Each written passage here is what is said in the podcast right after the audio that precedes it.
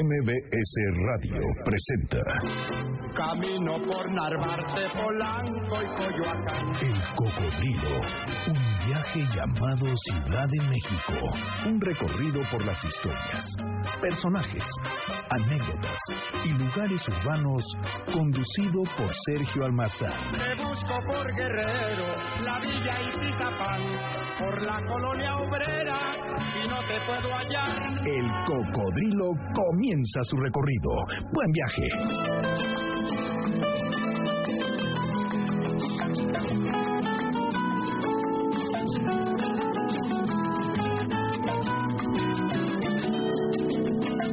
lo nuestro duró. Lo que duran dos peces de hielo en un whisky on the. En vez de fingir estrellarme una copa de celos, le dio por reír. De pronto me vi como un perro de nadie ladrando a las puertas del cielo me dejó un neceser con agravio, la miel en los labios y escarcha en el pelo. El sonsonete es inconfundible.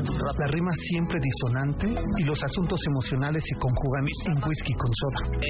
Joaquín Sabina es el maestro del oxímoron, es decir, de las palabras contrarias.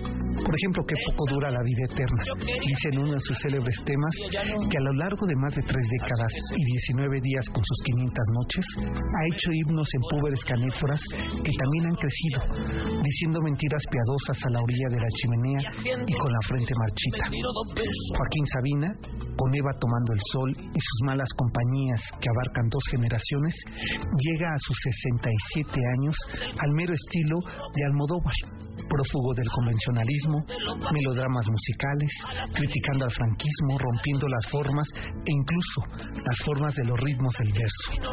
Así ha vivido este cantautor español que con Chabela Vargas fumaron todo y bebieron el tequila de México. Celebremos la física y la química con vinagre y rosas, con un cóctel molotov al hombre del traje gris. Festejemos a Joaquín, ese Sabinita que canta. Felices 67 años y 500 noches, con dos hielos en el whisky. Mucho Sabina nos reserva ese tal Joaquín.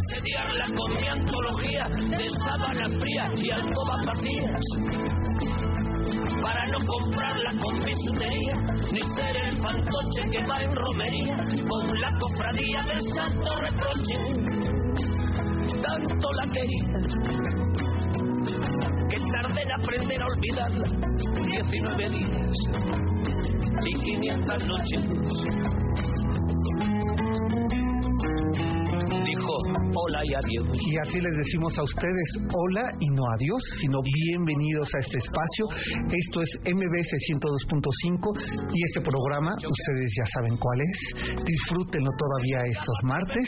Esto es El Cocodrilo MBS 102.5. Mi nombre es Sergio Almazán y pues hoy vamos a hacer un recorrido ya previo a estos días de los enamorados y que bajo ese pretexto se van a los cafés. Así es, un, O ahí inicia el festejo, ¿verdad? digamos, eh, inusual. Julio, buenas noches. Buenas noches, Sergio. Este, no importa, ¿eh? Que Así, que tú- rápido, directo. eh, dije enamorados, cafés. Es- Es el momento de, de de saludar. intervenir. y, y además, ¿sabes con el frío que hace hoy? ¿A poco no se antojó el programa? No, un café con leche. Bueno, deja decirte que antes de venir al programa, Miguel y yo nos hemos tomado una lechita sin café por ya la hora con un pan. Puede ser como este café de chinos, que el café Exacto. es como una, más bien es como una infusión, Como una que no, infusión. no pega fuerte, calienta el cuerpo, Exacto. ¿no? Y ¿no? En vaso alto con su cuchara para que enfríe. que además dicen Espumoso. que ese es la aportación, este, una de las aportaciones mexicanas al café. Al café. Este vasito, este, Alto. un cuarto, este, café, tres de, tres de leche, Tres de leche. ¿no? Exacto. Que Sí. bebemos mucho por acá, pero qué, ma- qué mejor manera de aguantar este frío que recordando y bebiendo del café de esta ciudad. De esta ciudad. Pero también otra cosa, recorriendo esos, esas cafeterías, esos merenderos que desde eh, finales del siglo XVIII comenzaron a, proliferar en las calles de esta ciudad, acompañados de la voz de Joaquín Sabina. Yo no sé ustedes, pero pertenezco a la generación de Joaquín Sabina y eh, pues me entusiasma que en estos casi eh, eh, cuatro años de programa no habíamos tocado el, eh, a Joaquín Sabina. Entonces, pues hoy vamos a dedicarles a ustedes y ustedes dedíquenle a amores que recuerdan, amores que, que les han provocado enormes pasiones, temas de Joaquín Sabina, ¿te parece? Tantos que dedicar. Tantos, ¿no? Uh, ah. No siempre amoroso, ¿no? También pueden dedicar eso. Claro, claro. Por el 51 66 1025 es la vía de contacto para que ustedes hablen y le digan a Miguel, oye, yo quiero que le dediquen eh, eh, este, la eh, Barbie Superstar a una novia que, que nunca se que nunca aflojó. O Juana la loca, ¿no? Exacto, a, a mi esposa. Puede ser, ¿no? Hay, hay de tanto, pero también pueden ¿no? ponerse nostálgicos y pedir contigo. o- Exacto. O, alguna de estas bellezas que tiene este el como él se autonombra el perro andaluz, ¿no? Sí. Que es de, de, aquel- de de aquellas regiones sureñas de España, que tanto quiere a México y tantos vínculos musicales, cotidianos, culturales ha creado con, con este país, con esta ciudad, que pues nos hace todavía disfrutar con mayor agudez Cada una de las canciones, ¿no? De Joaquín Sabina. y que también, también que nos digan sus cafeterías eh, favoritas. Ah, no, híjole, es que esta ciudad, mira, eh, y dejemos punto y aparte el tema de las franquicias, ¿eh? Sí, claro, que Porque es ese es el nuevo auge de unos 10 años para acá. un fenómeno fecha, mm, contemporáneo. contemporáneo que responde a las urbanizaciones globales, ¿no? Eh, este este tema de tener cafeterías eh, internacionales o franquicias. Y que y además en este tema en particular se desdobla muy padre, muy padre como en dos, en dos, de dos maneras.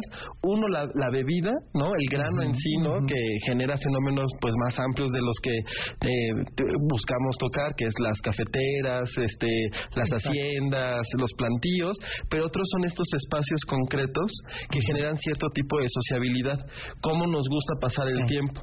Y claro que estas franquicias corresponden a muchos, eh, además de comercio, mercadotecnia y demás este, elementos que podrían parecer áridos, también a cómo se está conviviendo actualmente. Actualmente, sí, nuestra relación social frente a un a un espacio de franquicia con una marca determinada y unas formas caprichosas de tomar este que es el, el- o sea, yo, yo ya no entiendo el café sin cafeína y, y la leche eh, deslactosada y light. La- o sea, ya sabe que uno toma. En polvo. En polvo. ¿No? En, en, en, este, en cubos de este, compactos. Exacto, yo esas cosas no las entiendo yo, pero soy de vanguardia envejecida, así es que por ello nuestro recorrido hoy será por estos cafés, por estas cafeterías y como dirían los eh, Abson, fue en un café.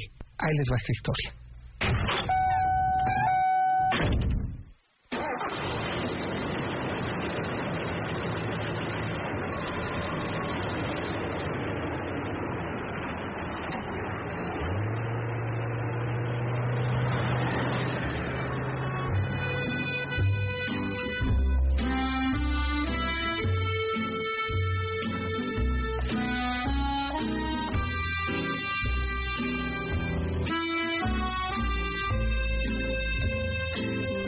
Pomposas y concurridas las cafeterías, desde su aparición en la Ciudad de México se convirtieron en los puntos de encuentro de las damas de sociedad y los intelectuales del en turno. En las calles más importantes se reservó sitio para los cafés, espacio que rechazó el cronista y diplomático Guillermo Prieto, pero que se expandieron en popularidad y competencia. Salones lujosamente decorados, espacios cuidadosamente distribuidos, hasta modestas y sencillas cafeterías que recibían a parroquianos con espumosas tazas de humeante bebida de café mexicano. Hubo, hubo todo tipo de cafeterías y motivos para reunirse en ellas. Baste contar del clandestino sitio a las orillas del centro de la colonia. Aquella cafetería ubicada en las calles de Artes o Antonio Caso, que por discreción no revelaré el número en que se encontraba. Solo podré decir que las bisagras rechinaban tras los siete golpes que había que dar al portón como clave para ingresar. Y de ahí al mejor reservado con sus cortinas de dos vistas. Terciopelo y seda roja oscura envolvían el salón de café decorado con sus divanes tapizados de damasco, su larga mesa de caoba negra y sus sillas de asiento de bejuco tejido cuidadosamente al más puro estilo austriaco. Se comenzaba por el café servido en la tacita de porcelana y diseño exclusivo que Madame Ora eh, mandó fabricar en Francia para su negocio. Melindres, chuchufleta o tartaleta salían de la cocina que la madame supervisaba con decoro. Sabía que sus clientes eran exigentes y las propinas generosas. Ya que iba cayendo la tarde, los meseros perfectamente uniformados con guantes blancos de remate ofrecían una copita de ajenjo o porto o champán digno de sus visitantes para tener información privilegiada de la corte del emperador y su señora esposa.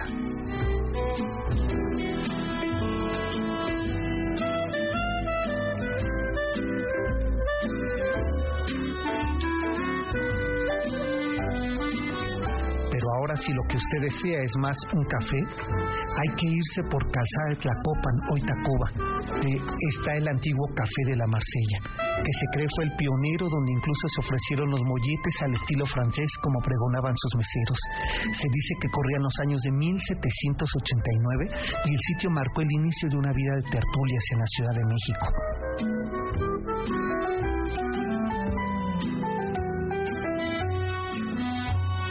Vámonos ahora a un lugar más cercano al centro, desde una calle antes, muy cerca de la flamante estatua de Colón, construida por el famoso arquitecto Emilio Dondé, se puede apreciar el molino de café de la cafetería Colón, con sus meseros de raya en medio, cabello perfectamente engominado, camisa almidonada y moño negro, que desde aquel 3 de mayo de 1889, en que se inauguró, siempre estaba concurrido por la clase menos favorecida, pero que tiene pretensiones y deseos de ser vista por la alta sociedad que pasea por el camino de la reforma.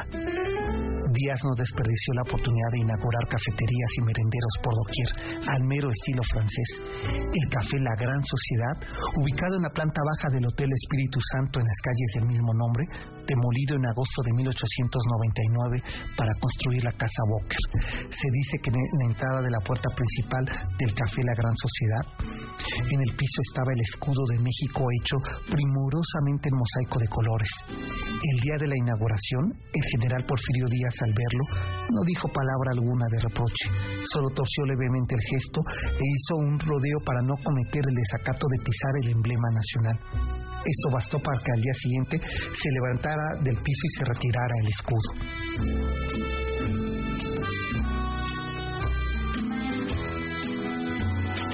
Otro de los cafés emblemáticos de esta ciudad, que parece que todavía llega a su aroma, es el Café Concordia en las calles de Madero e Isabela Católica. El popular café de las calles de Morelos y Bucareli, La Habana. ¿Quién no ubica y recuerda este lugar? Reunión y semillero de la revolución con Fidel Castro. El Café Sorrento por el rumbo de la Alameda, también sitio de los contemporáneos y enojo de Guillermo Prieto las cafeterías. Nos han acompañado a lo largo de dos siglos y medio entre las calles y las historias de esta ciudad, convocando comensales, parroquianos, así los hombres y mujeres que han escrito páginas en la vida intelectual y cultural de México, que se han fraguado asaltos, asesinatos o revoluciones. Los cafés y merenderos de esta ciudad son una síntesis de la memoria histórica, cotidiana y cultural que escapa entre el humo de los cigarros y el aroma del café venido desde Chiapas y Veracruz, de Cuba y otras regiones, mezclándose con la tertulia de siglos mexicanos.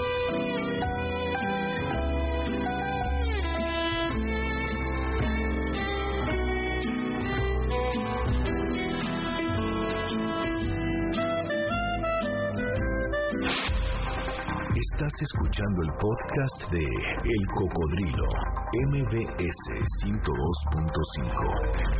Vivo justo detrás de la esquina. No me acuerdo si tengo marido. Si me quitas con arte el vestido, te invito a champán. Le solté al barman mil de propina, apuré la cerveza de un sorbo.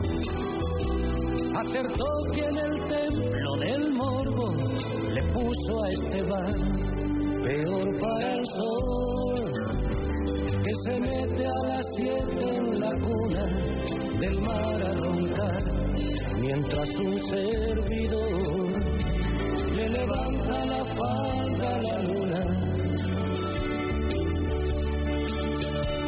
Al llegar al portal nos buscamos como dos estudiantes en celo un piso antes del séptimo cielo se abrió el ascensor. Bueno, bueno, Chava no es Chava quien nosotros conocemos, ¿verdad? No es nuestro... ¿No es Salvador de María? No. Es, eh, eh, pues miren, por teléfono habló Chava y dice que dedica a todas las que no se arrepintieron de amanecer con él.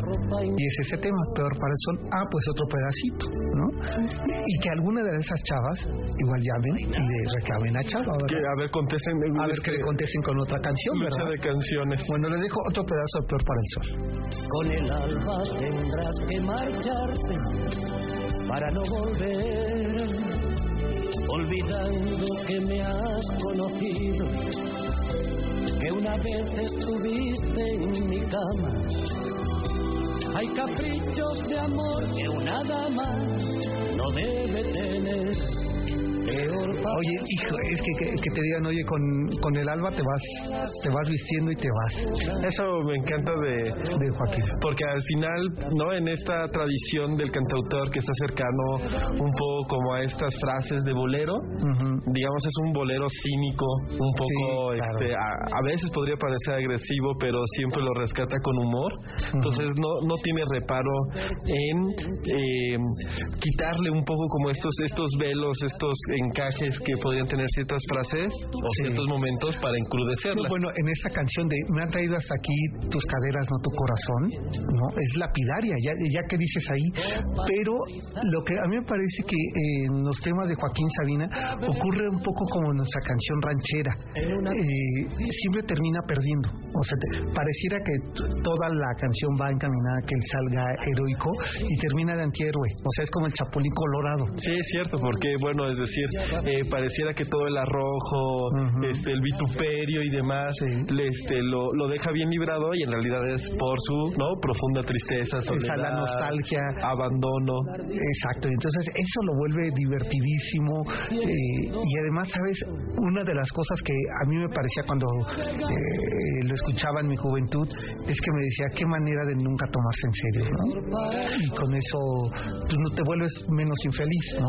Pues sí, sí es una manera este carnavalesca de sobrevivir. Claro. Eh, si te enmarascas este contigo mismo Ujú. para ser el mismo, pero para ser otro al mismo tiempo, ¿no? El humor y estos gestos de sí mismo de Joaquín Sabina, es- en eso está muy bien registrado.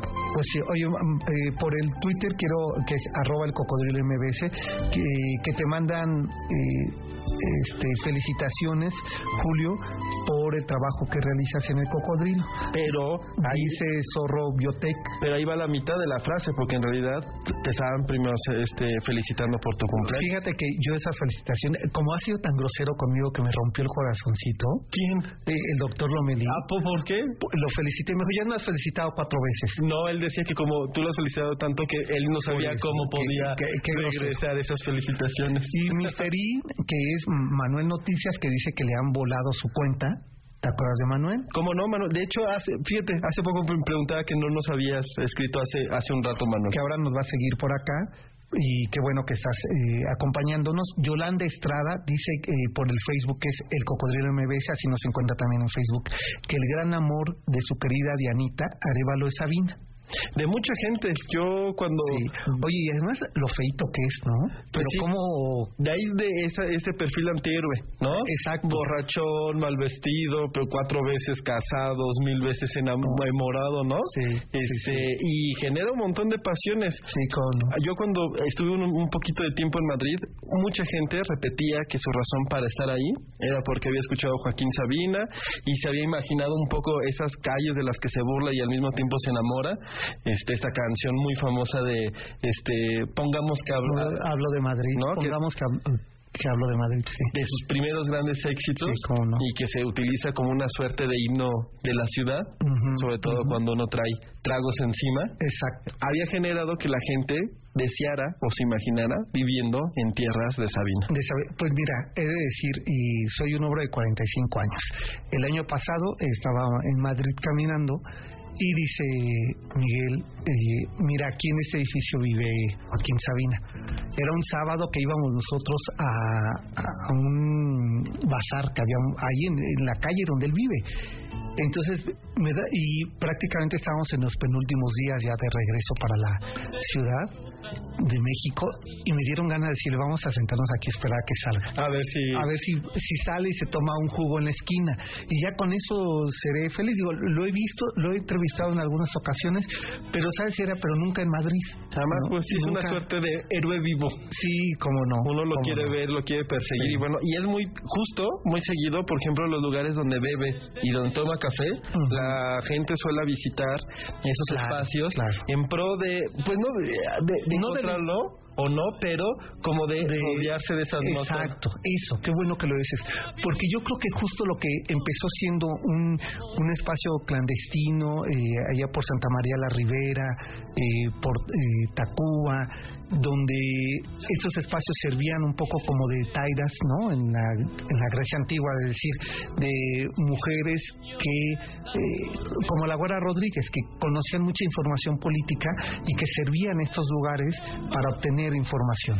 que es bien interesante porque al final, aunque se llama café el espacio, tal vez cafetería para que lo, lo diferenciemos, a veces lo menos importante era el café. El café, el café es un pretexto. Es decir, lo que se buscaba era reunirse de- deschongarse, pero no con la voz, con el chisme, con el rumor, que Que eso es lo que le enfadaba a Guillermo Prieto. Decía, es una perdedera de tiempo porque hablan del que no está, porque lo que menos importa, y bueno, el avispón verde, o sea, no, no este personaje que tú conoces, así le decían al dueño de, del Café La Habana, el avispón verde, eh, que además tuvo un final terrible, terrible porque lo mataron a él y a su familia, pero además los eh, los eh, enterraron en la cafetería.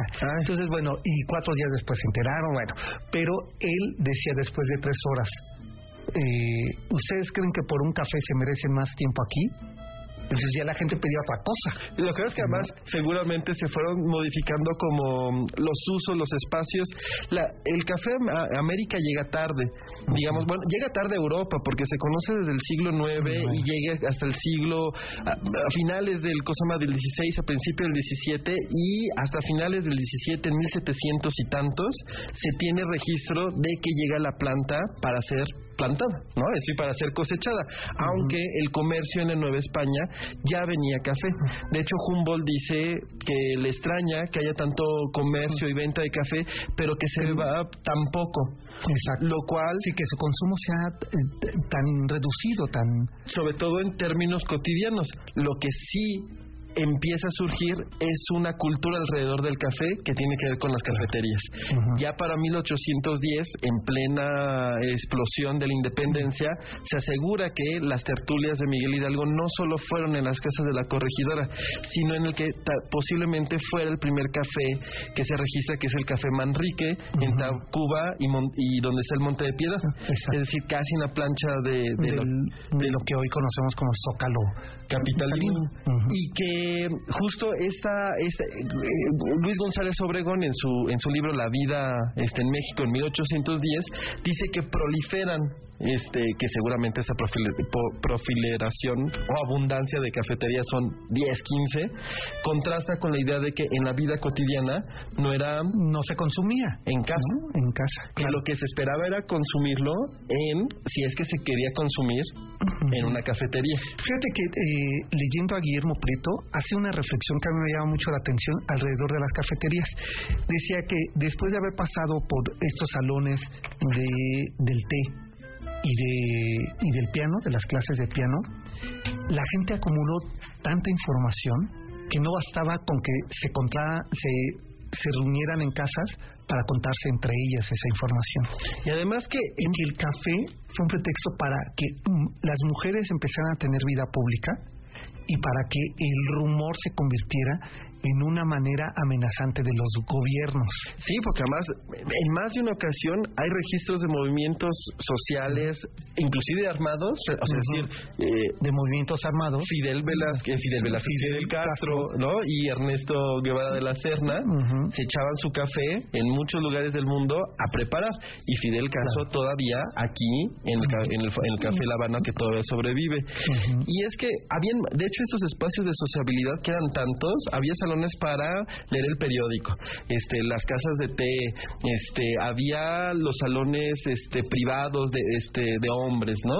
Es decir, pareciera que lo que quieren constar es que se necesitaban espacios de sociabilidad, es decir, la censura política entre los buenos modales de la casa o que no se podían este, desbordar justo en, su propio hogar, entonces tenía que haber espacios públicos o semipúblicos donde uno pudiera hacer otra cosa. Claro, y las cafeterías van a representar eso, el momento donde la sociedad eh, tiene una vida pública, una vida activa, ¿no? Y cotidiana, no solamente la de la casa, y donde ya se suman hombres y mujeres. Si bien es cierto, como dices, había salones para hombres, había eh, salones privados, en general el café, las cafeterías empezaron también a ser concurridas solo por mujeres. De esto vamos a platicar regresando de la pausa 51 66 1025. Regreso porque las peticiones están amplísimas. Vamos a tener que hacer una playlist para el, el de Spotify